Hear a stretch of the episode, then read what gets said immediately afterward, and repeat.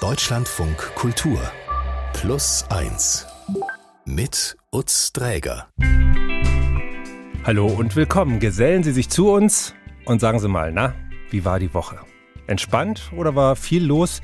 Wie viele Wochen im Jahr empfinden Sie so etwas wie Stress? Und wie viele Menschen kennen Sie vielleicht auch, die im Alltag tatsächlich wie Sie auch gestresst sind?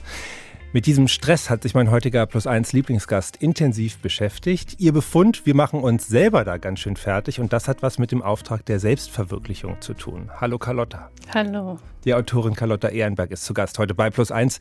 Wo spürst du bei dir selber diesen Stress? Im Kiefer. Also da brauche ich überhaupt nicht drüber nachdenken. Also das ist immer wahnsinnig fest. Und äh, wer das Problem kennt, der weiß auch, dass sich das dann auch über, auf den Rest des Körpers überträgt. Das ist ein Druck, den du da mit dir rumträgst. Ja, je nachdem. Also, also es ist auf jeden Fall so eine Festigkeit. Und als ich das erste Mal dieses Problem bemerkt habe, bin ich zum Zahnarzt gegangen, weil ich dachte, ich habe einen faulen Zahn. Also es war richtig ganz schlimm schmerzhaft. Und der hat dann einfach gesagt, nee, Frau Ehrenberg, Sie brauchen eine Knirscherschiene. Und das ist Stress, der da sich manifestiert. Genau, also wenn man dann weitergeht und äh, so ein bisschen nach den Ursachen forscht, dann ist es das, was einem eigentlich immer gesagt wird. Ja, dann wird man nach Hause geschickt, mhm. den Stress abzubauen. Und ist dir das gelungen? Nein, überhaupt nicht. Okay, wir werden hier nicht nur über Druck auf den Kiefer sprechen, aber über den Stress und deine Befunde rund um den Stress, den wir uns machen und wo das alles herkommt. Aber erstmal zu dir vielleicht ganz kurz. Du bist Journalistin, du bist Autorin, du schreibst Drehbücher und du machst Kindernachrichten. Das hast du mir mal strahlend gesagt, macht dir besonders viel Spaß. Kindernachrichten für Zeitungen. Was fasziniert dich so daran? Mm, einfach die Möglichkeit, dass man so wie Kinder alles fragen kann. Also eigentlich kann ich in die Welt ziehen und ich kann alles herausfinden, was ich herausfinden wollte. Und was hast du da zum Beispiel mal unternommen, was dir besonders gefallen hat? Na, also zu meinen Highlights gehört auf jeden Fall, dass ich einmal mit einer Muschelsammlerin durchs Meer gestiefelt bin in Spanien. Das war Wahnsinn. Und ähm, ja, aber auch mit dem Schornsteinfeger auf dem Dach, das war total gut. Aber oft ist es auch gar nicht so vorhersehbar. Manchmal nehme ich auch Aufträge an, weil ich gerade Zeit habe und ja, und da war ich dann zum Beispiel mal. Ja. Genau, dann schicken die mich und dann war ich mal in der S-Bahn-Waschanlage. Das ist eher so mittelinteressant, würde ich sagen. Aber im Endeffekt äh, hat es sich als sehr interessant herausgestellt für mich, weil das meistens die Menschen sind, die ich nie treffen würde sonst, die aber durchaus sehr interessant sein können, auch in der S-Bahn-Waschanlage. Mhm. Du hast auch selber zwei Kinder. Die kommen auch manchmal, hast du mir gesagt, zumindest eins kam schon hin und wieder mal in diesen Artikeln auch vor. Als befragtes Kind nehme ich mal stark an. Genau. Wir sprechen heute auch unter anderem darüber, wie wir damit umgehen, Kinder mitunter, zum Beispiel im Schulzusammenhang, in Situationen zu bringen, die wir selber aber für eigentlich so ein bisschen falsch halten. Da kommen wir später noch genauer drauf. Erstmal geht es hier um dich, deine Arbeit und deine Befunde rund um den Stress. Schön, dass du da bist. Danke, dass du mich eingeladen hast. Ja, sehr gerne. Carlotta Ehrenberg ist zu Gast bei Plus 1.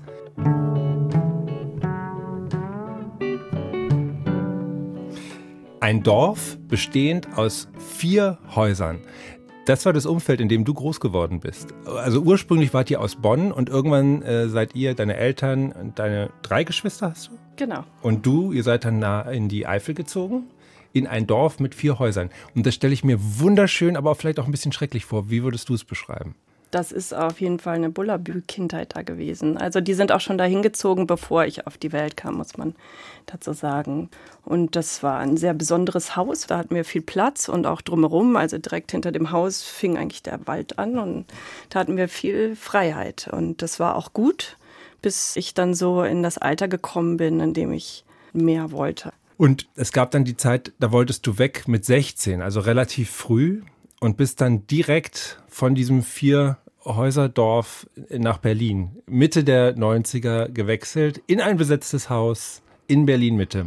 Also ich meine, mit 16 in so einer WG, ich, ich, würde mir jetzt eher Impuls, als Impuls Sorgen machen, vielleicht, wenn ich jetzt deine, deine Eltern wäre. Ja, das haben die auch gemacht. Also, die, also mein Vater vielleicht weniger, aber meine Mutter hat sich auf jeden Fall Sorgen gemacht, und es ist eigentlich auch sehr bezeichnend, weil die natürlich versucht haben, uns antiautoritär zu erziehen. Also es wurde viel diskutiert.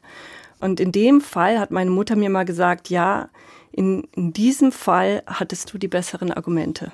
Und ich musste dich ziehen lassen. Also sie hat es nicht gern gemacht. Ja. Du hattest dann auch einen entsprechenden Drive, weil, also ich meine, du hast ja auch dann ganz schön noch was hinterhergelegt. Du bist äh, sowohl in Berlin als auch äh, in Rom äh, zum Studieren äh, unterwegs gewesen. Und zwar hast du Theaterwissenschaften, Soziologie und Politik studiert, bist äh, quer durch die Welt gereist und warst dann auch recht schnell nach dem Studio ziemlich aktiv beim Drehbücherschreiben. Zum Beispiel kennt man vielleicht Besuch für Emma, einen Film von dir, äh, verfilmt mit Dagmar Manzel und Henry Hübchen. Ich dachte immer, dass dieses Drehbuchschreiben eigentlich eine relativ glamouröse Geschichte ist, zumindest insofern, als dass es da so einen festgelegten Kreis von Leuten gibt, die häufiger mal gefragt werden, da was abzuliefern und dass man dann diesen Stoffe entwickelt und die dann abgibt und man dann sozusagen seinen Job getan hat. Aber du hast mir mal geschildert, dass das ein äh, viel komplexerer äh, Vorgang letztendlich ist, der mitunter auch recht aufreibend ist. Ja, ja, auf jeden Fall. Also Spaß macht das drumherum nicht. Also ich liebe das Schreiben aber diese ganze Sache drumherum, also bis auch sich jemand entscheidet für ein Projekt, für einen Film, das dauert sehr, sehr lange. Eine Entscheidung bedeutet auch nicht, dass es bei dieser Entscheidung bleibt. Selbst äh, Projekte, die schon äh, ähm, eigentlich gegreenlightet sind, da können wieder abgesagt werden und das gehört eigentlich zu unserem täglichen Geschäft dazu. Also Dinge, wo schon die Zusage da war, da wird die Zusage einfach wieder vom Tisch gezogen. Genau. Und das trägt wahrscheinlich dann auch entsprechend zu gewissem Stress bei. Genau, das bedeutet eine große Unsicherheit. Und also ich weiß eigentlich selten, wie jetzt mein nächstes Arbeitsjahr aussehen wird. Also ich weiß ungefähr, was, womit ich mich beschäftigen will. Natürlich gibt es auch Verträge, da stehen auch bestimmte Zeiten drin, aber ob das jetzt tatsächlich so kommt, ist immer ungewiss. Mhm. Und daraus haben sich für dich in letzter Zeit zwei Sachen abgeleitet. Einerseits hast du dich zur Deutschlehrerin ausbilden lassen, was ja. du tatsächlich auch für Geflüchtete nach wie vor bist. Also du hast diese Ausbildung auch abgeschlossen.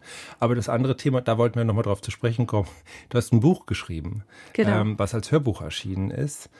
Und da geht es halt um diesen Stress, den du verortest, dass er kommt aus dem Auftrag der Selbstverwirklichung den mhm. wir, den du speziell bei dir jetzt auch schon klar gemacht hast, dass der auch ganz klar da war, den du aber auch bei anderen Leuten beobachtest.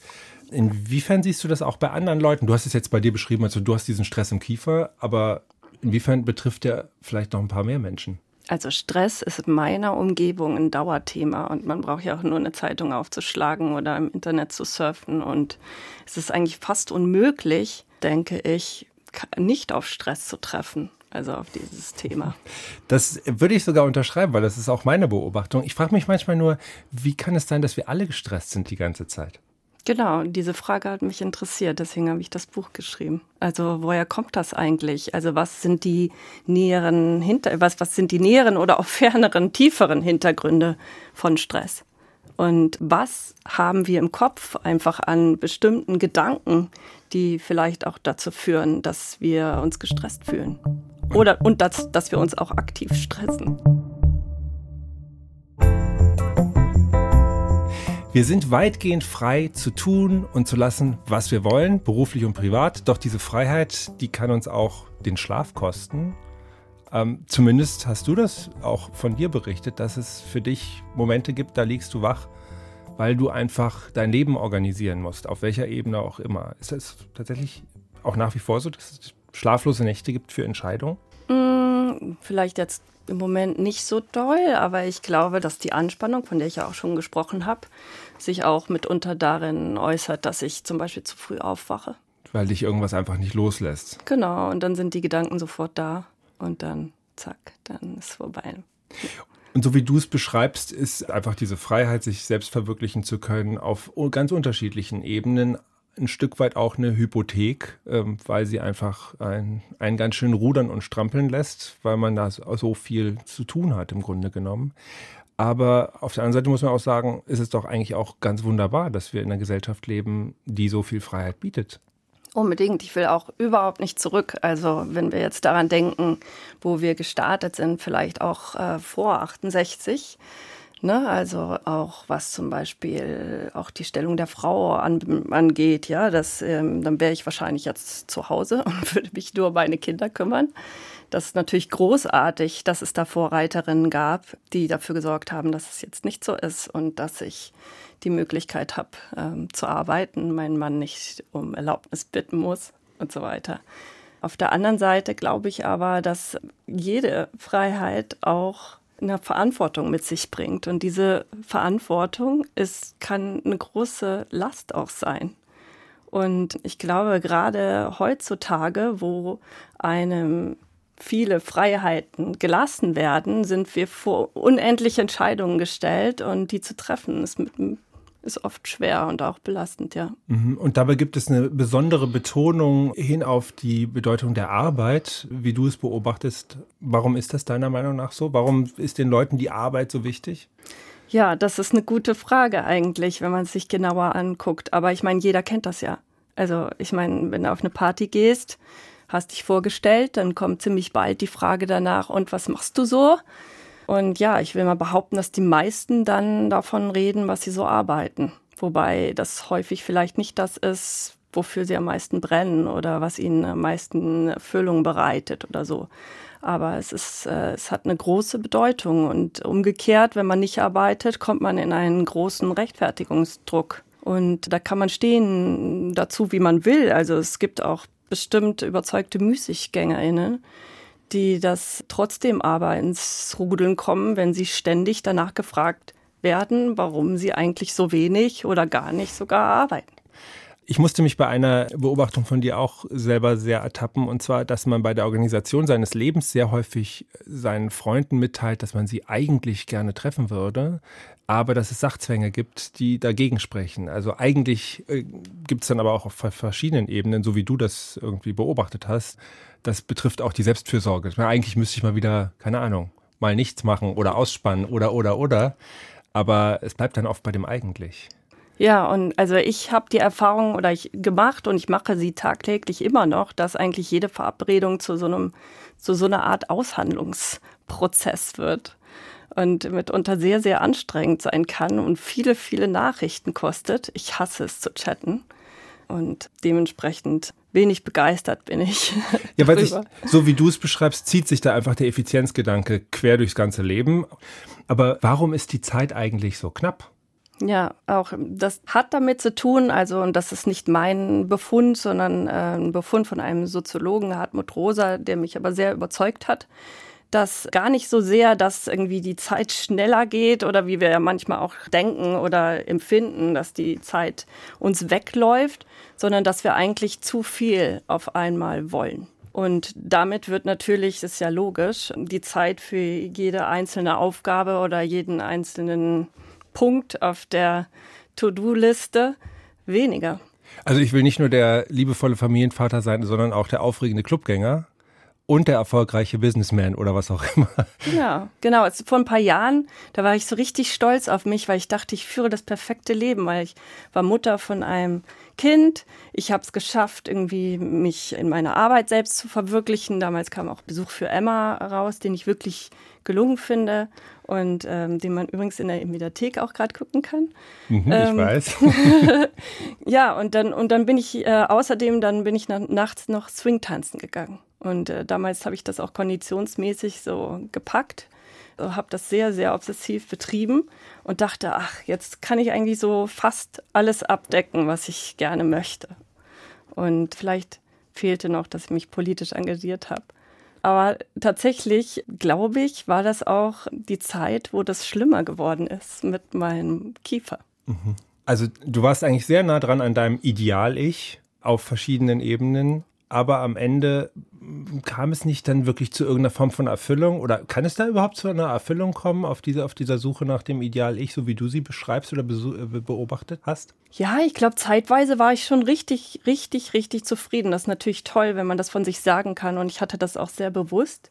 Ich habe einfach festgestellt, auch im Laufe meiner Beschäftigung mit dem Thema, dass gerade diese Idee, ich will nicht gestresst sein und ich muss doch entspannt sein, ich muss doch locker sein in all dem, also weil zum Glück gehört ja auch easy sein und natürlich habe ich da ganz viel probiert. Also ich bin überall hingerannt und nicht zuletzt sollte auch das Tanzen mir dabei helfen, lockerer zu werden.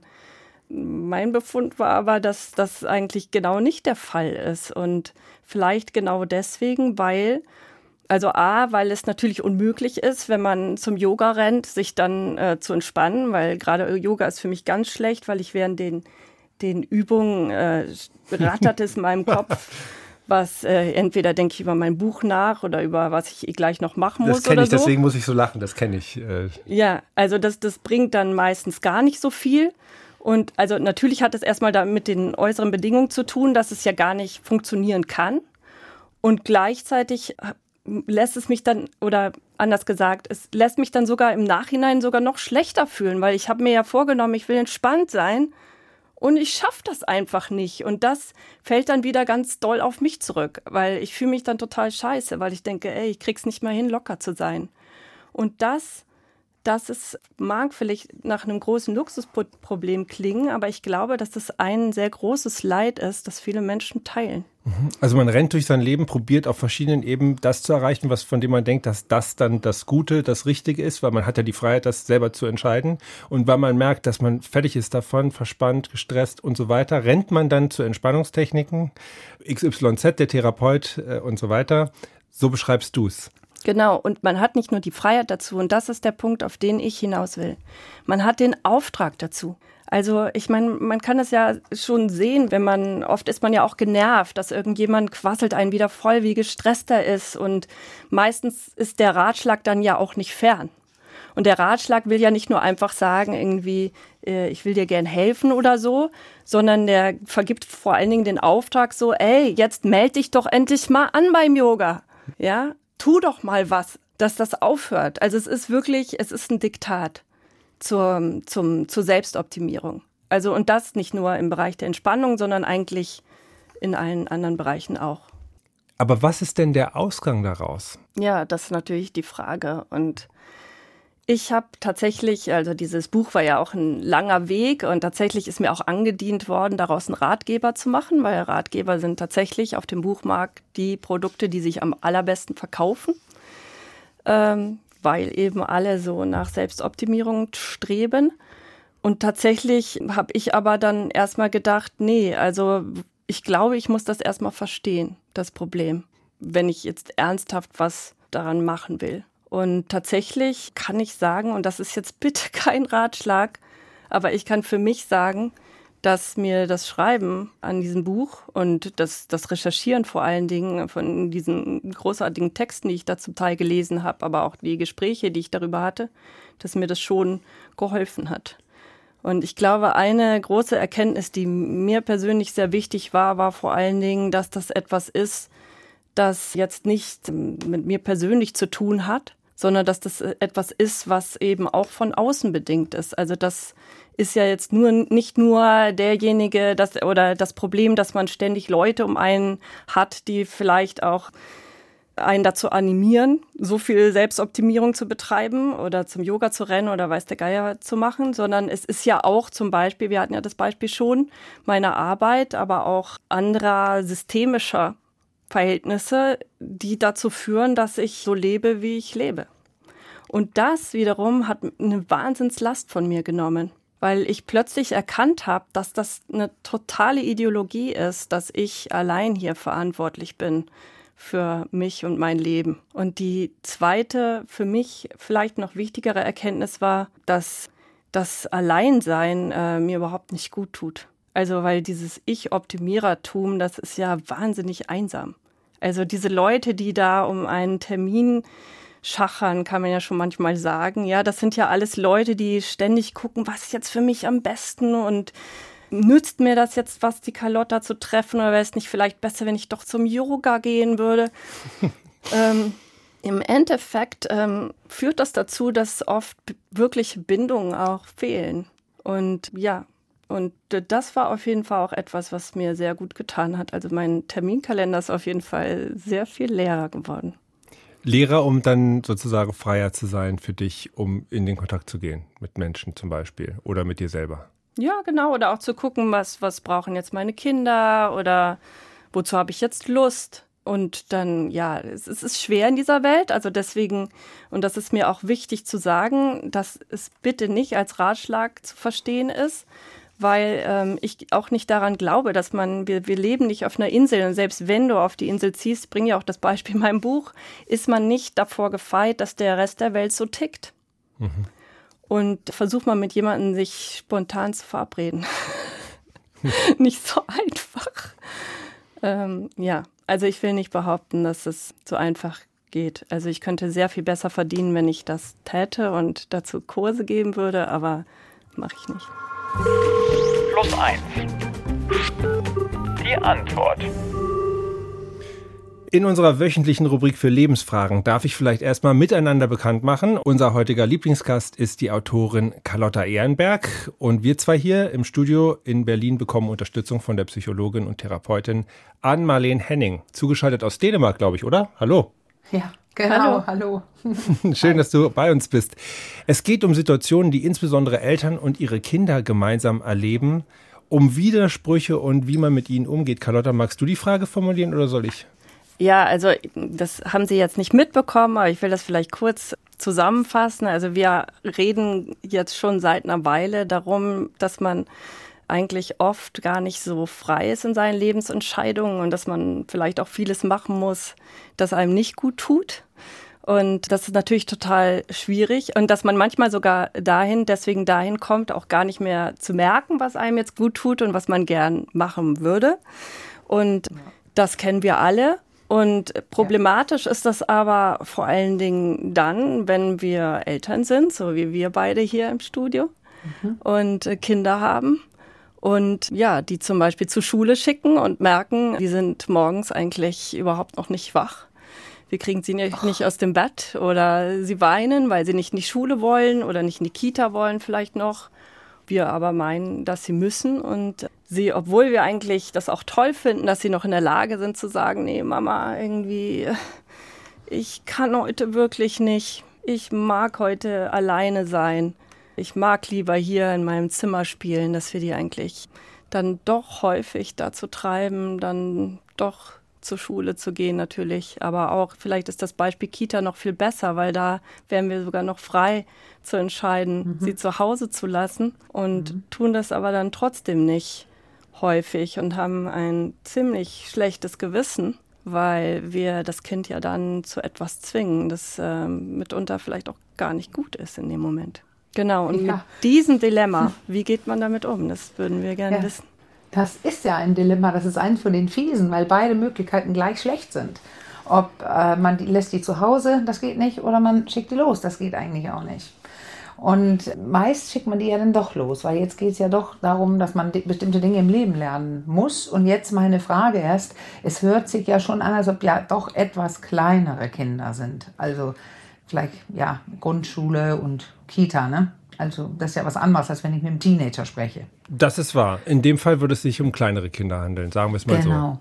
Genau, und da ist es ja ganz wichtig. Also ich habe ja äh, Neuropsychologie studiert und ich gerade einen Vortrag letzte Woche gehalten von ganz kleinen Kindern, wo man ja eineinhalb Jahre fast im Leben nur glücklich ist. Man ist nur im Sein am Spielen, am Spüren, am Erleben und spiegelt sich im Gesicht der Mutter. Danach beginnt die Entwicklung der anderen Gehirnhälfte, die linke Gehirnhälfte, wo man dann die Bremse reingesetzt bekommt, dass man manchmal nicht das machen kann, was man gerne möchte oder Dinge tun muss, die man nicht möchte. Und das ist ein ganz wichtiger Prozess, das zu lernen und das lernen die als ganz klein. Da gehen wir von aus, dass kleine Kinder das schon gelernt haben, die in die Kita gehen oder in die Schule. Also ist es nur noch ein Moment in der Reihe. Aber jetzt kommt ja das Problem, wenn die Mutter, in diesem Fall vielleicht, selbst zweifelt und das Kind diese Unsicherheit in ihrem Gesicht sieht. In dem Alter können sie nämlich die Eltern lesen. Dann müsste man definitiv, um, damit das Kind nicht diese Zwiespältigkeit nur spürt oder sieht, es hört quasi, du gehst jetzt in die Kita, aber sieht, dass die Mutter eigentlich gleichzeitig mit dem ganzen Körper sagt, oh nein, ich finde es auch nicht gut. Das nennt sich Lesen des Geist der anderen Person, also Mindmapping.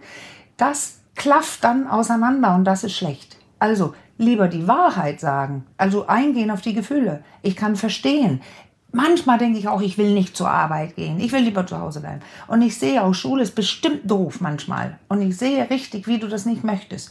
Jetzt sind wir aber in einem Leben, wo man manchmal oder meist sogar bestimmte Dinge machen muss. Und Schule ist eins davon, weil du was lernen musst. Ich fühle mit dir und jetzt gehen wir zur Schule. Hart. Und wenn man, also ich bin ja dann ein bisschen die, der wilde Geist, dann würde ich einfach einmal im Jahr oder zweimal im Jahr, auch wenn es höchst verboten ist, sagen, komm, machen wir heute nicht. Zu Hause lassen. Und jetzt gibt es Himbeereis, sozusagen. Richtig. Aber es ist klar, Sie hören das schon, das ist eine unmögliche Entscheidung. Und ähm, man sagt immer, wenn so eine Entscheidung ansteht bei Erwachsenen und die beide Möglichkeiten gleich schlecht sind, das ist so eine Art doppeltes Dilemma oder sowas, heißt auf Englisch Two-Choice-Dilemma, also eine, eine Wahl zwischen zwei Dingen, dann bleibt es so, bis der Druck steigt. Der Druck, wenn der Druck steigt, dann trifft man eine Entscheidung. Und da tendiert es vielleicht ein bisschen doch in die Richtung, dass man ja weiß, Schule muss ja. Und äh, wir können ja nicht einfach so beginnen zu schlampen. Wenn man das tut, dauernd sagt, du kannst zu Hause bleiben, lernt das Kind ja etwas, was es für später nicht so gut gebrauchen kann unter Umständen. Ne? Jetzt würden viele ja aber sagen, doch, man kann nämlich gebrauchen, dass man sagt, ich mache das Ganze nicht mit. schon haben wir wieder ein Problem. Aber ich habe ja ein bisschen mitgehört in dem Gespräch eben und ich wurde schon gestresst vom Mithören. Und es ist viel für die Kinder. Aber das Wichtige ist der menschliche Kontakt, dass das Kind sieht im Gesicht der Mutter oder beim Vater oder wem auch immer, ach, diese Person versteht mich. Sie, sie kann empathisch reinfühlen. Sie versteht, kennt meine Gefühle, sie versteht die. Sie achtet die sogar und sagt, ich sehe das. Komm, wir machen am Wochenende dann richtig was Tolles aber nicht beginnen rumzuschäkern oder wie heißt es, lügen, vertuschen, so tun, als ob Schule ist doch ganz toll. Da liest das Kind, da sagt jemand gerade, Schule ist ganz toll und findet das ganz beschissen. Mhm. Also ehrlich sein und sagen, ich sehe dich, ich sehe deine Gefühle und ich muss aber Dinge für dich entscheiden und ich entscheide, dass du in die Schule gehen musst. Okay. Das ist so. Und dann mal mit einer Ausnahme. Das wäre mein. Es ist ja nicht ganz mein Bereich, aber ich habe viel mit Erwachsenen zu tun, die dann unter den Dingen leiden, leiden, die Eltern in dem Alter denen beigebracht haben. Ja, richtig, naja. genau. Und ja, richtig. Da, darauf wollte ich jetzt auch genau hinaus. Also ich meine, jetzt zu dem Rennen zum Yoga ist ja auch das Rennen zu Achtsamkeitskursen ja. äh, gekommen. Und da geht es ja ganz viel darum, irgendwie im Moment zu sein und jetzt ja. zu spüren, was ist jetzt eigentlich mit mir, was tut mir jetzt gut. Ja. Und ähm, eigentlich könnte man überspitzt ja sagen, dass das, was wir den Kindern irgendwie eingetrieben haben, auch, dass ähm, jetzt musst du erstmal genau.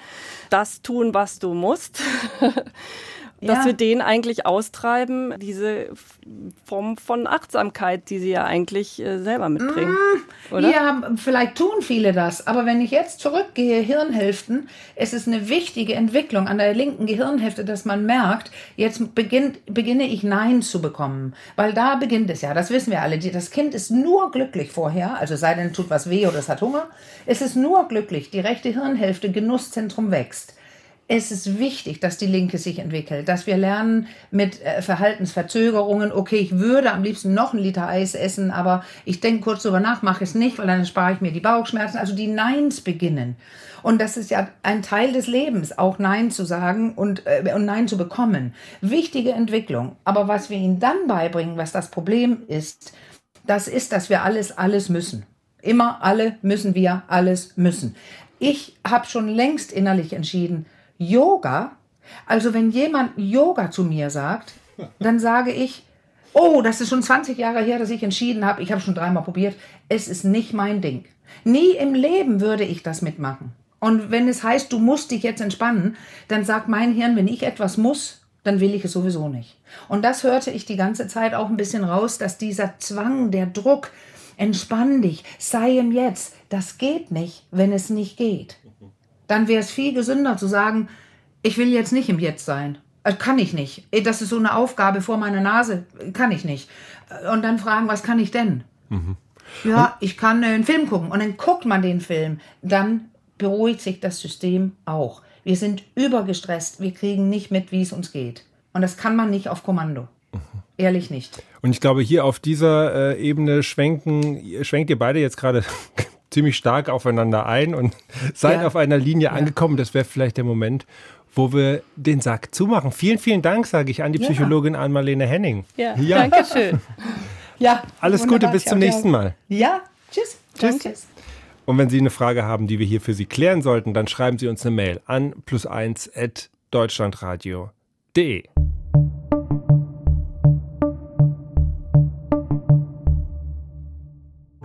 Liebe Carlotta, wann hast du das letzte Mal gemerkt, dass du eine Familie hast? Wann ist dir das letzte Mal aufgefallen, hups, ich habe eine Familie? Das merke ich jeden Tag, wenn ich einen Termin machen muss, weil ich kann nicht nur für mich alleine planen. Okay, also das ist sozusagen allgegenwärtig bei dir. Ja, Vanja Budde, die sammelt für uns Familienmomente, Momente, in denen uns eben genau das klar wird. Oh, wir haben eine Familie. Der Familienmoment.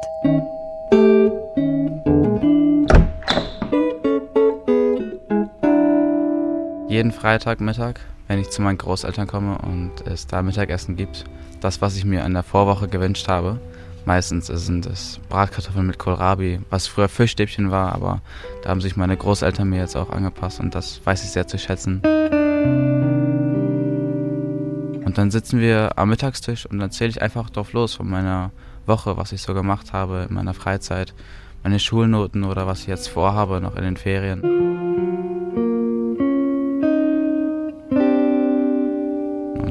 Freuen sich meine Großeltern immer dabei, wie ich das erzähle und hören gerne zu. Und dann kriege ich auch Resonanz von allen Seiten, von wegen, oh ja, das wünschen wir dir so gerne und toll machst du das.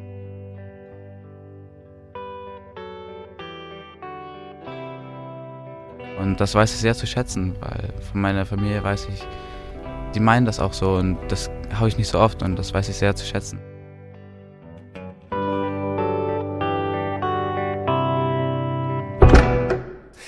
Liebe Carlotta, wir haben jetzt länger über dein letztes größeres Buchprojekt gesprochen. Du hast gesagt, das Schreiben des Buches hat dir total gut getan. Lebst du jetzt tatsächlich anders als vorher? Ja, ich habe auf jeden Fall sowas wie so ein Ausrufezeichen im Kopf. Vielleicht auch durch das Buch, durch vieles, was ich gelernt habe. Achtung, Und Falle, so. Ja, ja, auf jeden Fall. Und das immer dann, wenn ich dazu tendiere, an mir arbeiten zu wollen. Dann geht das an und ich sehe dieses Ausrufezeichen auch ständig, wenn ich mit anderen Menschen rede. Das ist total krass, weil es so omnipräsent ist. Ich muss unbedingt an meiner Beziehung arbeiten, ich muss unbedingt an meiner Wut arbeiten. Ich habe mich jetzt angemeldet zu dem und dem Kurs, um das und das zu lernen. Und ich denke immer, lass es doch einfach, Leute. Lass es uns es einfach lassen. Okay. Das wird, glaube ich, wahrscheinlich vielen Leuten irgendwie sehr zusprechen. Die werden sagen, dem können sie was abgewinnen. Ich frage mich nur so dieses, dieses Lassen, das kann man ja sozusagen, ich lasse mich aufs Sofa plumpsen und da bin ich jetzt. So ist es natürlich nicht. Man ist ja weiter im Leben unterwegs. Aber man, man, man, wenn ich dich jetzt richtig zu verstehen versuche, man probiert nicht diesen kleinen Verlockungen, die man so antrainiert hat, zu erliegen und zu sagen, ich stelle jetzt mal was da oder ich mache jetzt noch eine Schippe drauf oder das packe ich auch noch. Diese Fallen, die geht man nicht ein. Ja, genau. Und also diese, diese Ausrufezeichen kommen ja auch dann, wenn man irgendwie mit großen Ansprüchen kommt. Und natürlich hat das auch was damit zu tun, Ansprüche zurückzuschrauben. Auf jeden Fall. Okay. Dann vielen Dank, dass du heute hier warst. Danke dir für die Einladung. Die Autorin Carlotta Ehrenberg war hier zu Gast bei Plus 1. Ciao. In unserem Geschichten-Podcast erzählt Henrike Möller aus dem Leben von Mats. Er musste vor vier Jahren eine Entscheidung treffen, von der er sich bis heute, ja, wünscht, er hätte sie niemals treffen müssen, nämlich soll sein Vater künstlich am Leben gehalten werden oder nicht? Das war ein Punkt, wo ich gemerkt habe, wie sehr mich das auch abstößt, dieser Zustand von meinem Vater. Dieser eingefallene Schädel, diese Geräusche und auch die Gerüche, die dann einfach da entstehen. Es war nicht so, dass ich da gerne war. Ich war nicht gerne bei meinem Vater, weil das ist nicht mehr mein Vater, so wie ich ihn kenne. Ja, Mats fasst den Mut und fällt dann eine Entscheidung, eine, wenn man so will, unzumutbare Entscheidung. Was das bedeutet für seinen Vater und auch ihn selbst erzählt er im Geschichten-Podcast bei Plus 1. Jeden Sonntag von 10 bis 12 gibt es uns auch auf Deutschlandfunk Kultur zu hören, wo auch immer wir uns hier das nächste Mal begegnen. Danke, dass Sie bei uns waren. Mein Name ist Utz Träger. Machen Sie es gut und bis bald.